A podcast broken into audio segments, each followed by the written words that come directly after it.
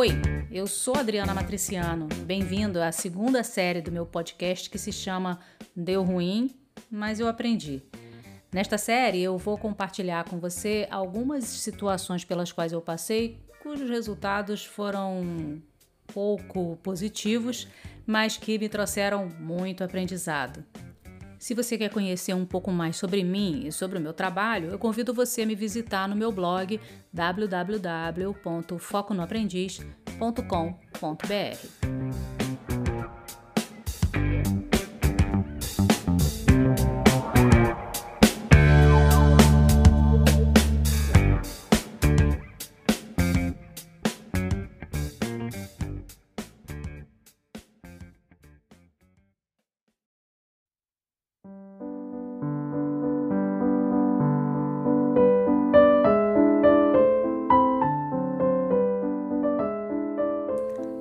Era a minha vez de conduzir a entrevista. Eu estava há poucos meses naquele que ia ser meu empregador por mais 13 anos e estava aprendendo a atuar como entrevistadora. Zero de experiência, mas muita vontade de aprender. Para aprender, eu fui fazer um processo seletivo junto com uma outra profissional muito mais experiente que eu. Ela conduziu as duas primeiras entrevistas quando chegou a vez da terceira entrevista, ela falou: Bom, agora esse candidato é você quem vai entrevistar. Beleza, tudo bem, eu acho que eu consigo fazer isso. Enquanto a gente esperava o candidato chegar, a gente ficou batendo um papo, eu e aquela outra pessoa, e a gente começou a conversar sobre cinema e sobre o filme do Homem-Aranha, que tinha estreado há pouquíssimo tempo, até que finalmente chegou o candidato, eu fui lá buscá-lo, e quando eu sentei ele para iniciar a entrevista, eu achei que aquela parte do aquecimento que a gente faz, o quebra-gelo, que geralmente é composto de perguntas como é, você chegou bem aqui, teve alguma dificuldade, está muito calor lá fora. Achei que essas perguntas eram muito banais e eu achava que eu, como uma pessoa criativa que eu sou, achava que não, não é para mim. Eu vou fazer uma coisa diferente.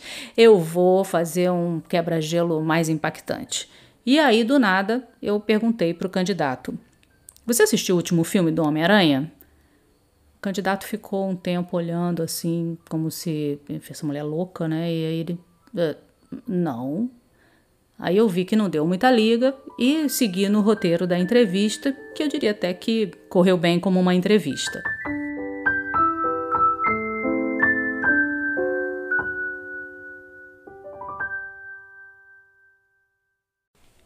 No dia seguinte, minha gestora veio me procurar. Ela tinha recebido um e-mail de um candidato e esse candidato contava que ele tinha sido tratado de forma extremamente desrespeitosa e que ele estava muito insatisfeito com o processo seletivo pelo qual ele estava passando. Minha gestora olhou para minha cara e perguntou o que, que eu tinha a dizer sobre esse assunto. Eu fiquei olhando para a cara dela, pensando: bom, três meses de casa e eu já vou estar tá fora, né? Vou ser demitida. Mas tentei me controlar e contei o que, que tinha acontecido. Falei que também não tinha sido nada tão grave assim que eu só tinha feito uma abertura um pouco mais criativa. Ela entendeu e só explicou que era importante que eu tivesse atenção para esse tipo de coisa, porque nem sempre a intenção que a gente tem com o candidato é percebida por ele da mesma forma e que isso é, impacta no processo seletivo, na imagem da empresa. Enfim, ela foi super compreensiva, mas não deixou de me dar o feedback. Depois daquilo, fiquei ruminando durante um tempo, me sentindo péssima e achando que eu seria o pior profissional de RH do mundo. Enfim, estava sofrendo muito com o erro que eu tinha cometido.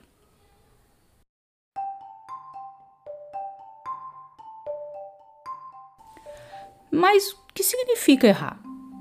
Depende. Se você for na origem da palavra, você vai encontrar que ela vem do latim errare, que quer dizer perder-se, andar sem destino, cometer uma inadequação.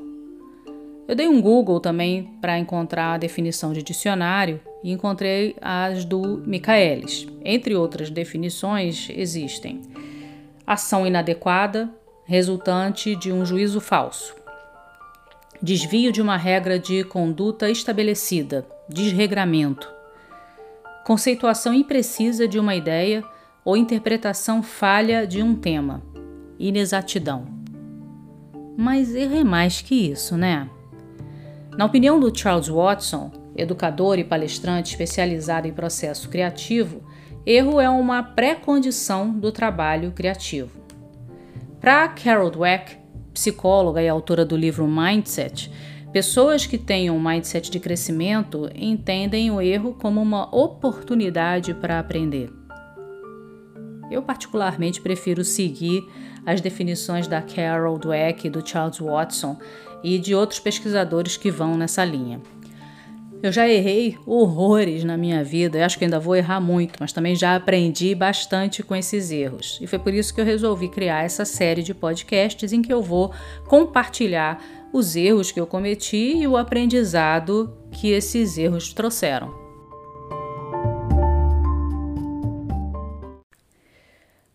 E o que eu aprendi com aquele quebra-gelo mal sucedido que aconteceu há mais de 20 anos, mas que eu lembro com clareza como se tivesse sido ontem? Uma entrevista é, na maioria das vezes, uma situação de estresse para um candidato. Ele não conhece tão bem a empresa, ele não sabe quem vai recebê-lo, ele não sabe que tipo de perguntas vão ser feitas para ele, então ele já está num nível de ansiedade alto. Você, como entrevistador, quer que aquele candidato dê motivos para que você o aprove. Você não está ali para ferrar com ele. Então, cabe a você criar situações para que ele fique à vontade o suficiente para que ele possa apresentar o melhor de si durante aquele momento que você tem para conhecê-lo. Avaliando hoje aquela situação que aconteceu há mais de 20 anos, eu consigo ver onde é que eu errei. Eu não errei em trazer um filme como uma forma de quebra-gelo. Eu errei no tom, eu errei na forma. Ficou parecendo que eu estava querendo pegar uma pegadinha no candidato.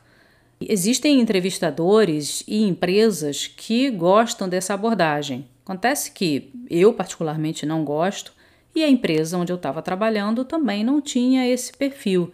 Então ficou uma coisa completamente fora do lugar, não foi uma boa abordagem mesmo. Já treinei um número enorme de avaliadores e entrevistadores.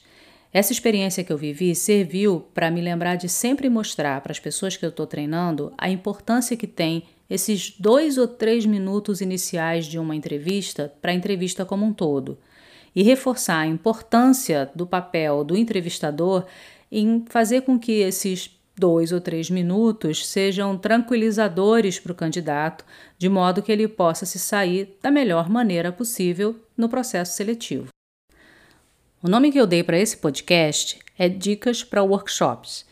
E eu trouxe um exemplo que não é diretamente ligado a workshop, mas foi um exemplo que me marcou muito, porque aconteceu bem no início da minha carreira profissional.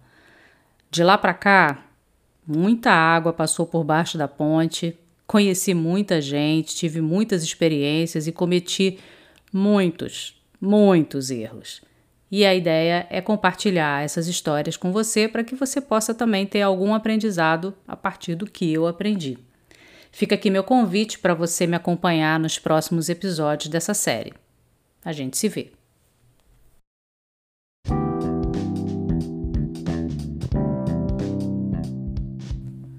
E eu termino por aqui. Semana que vem tem mais. Lembrando que você pode ouvir o texto em que se baseia esse episódio e outros artigos no meu blog, que é o www.foconoaprendiz.com.br. Se você tiver alguma pergunta, quiser me contar alguma história ou me dar algum feedback, me manda pelo e-mail dicas para workshops@foconoaprendiz.com.br. Eu vou adorar trocar contigo. Thank you.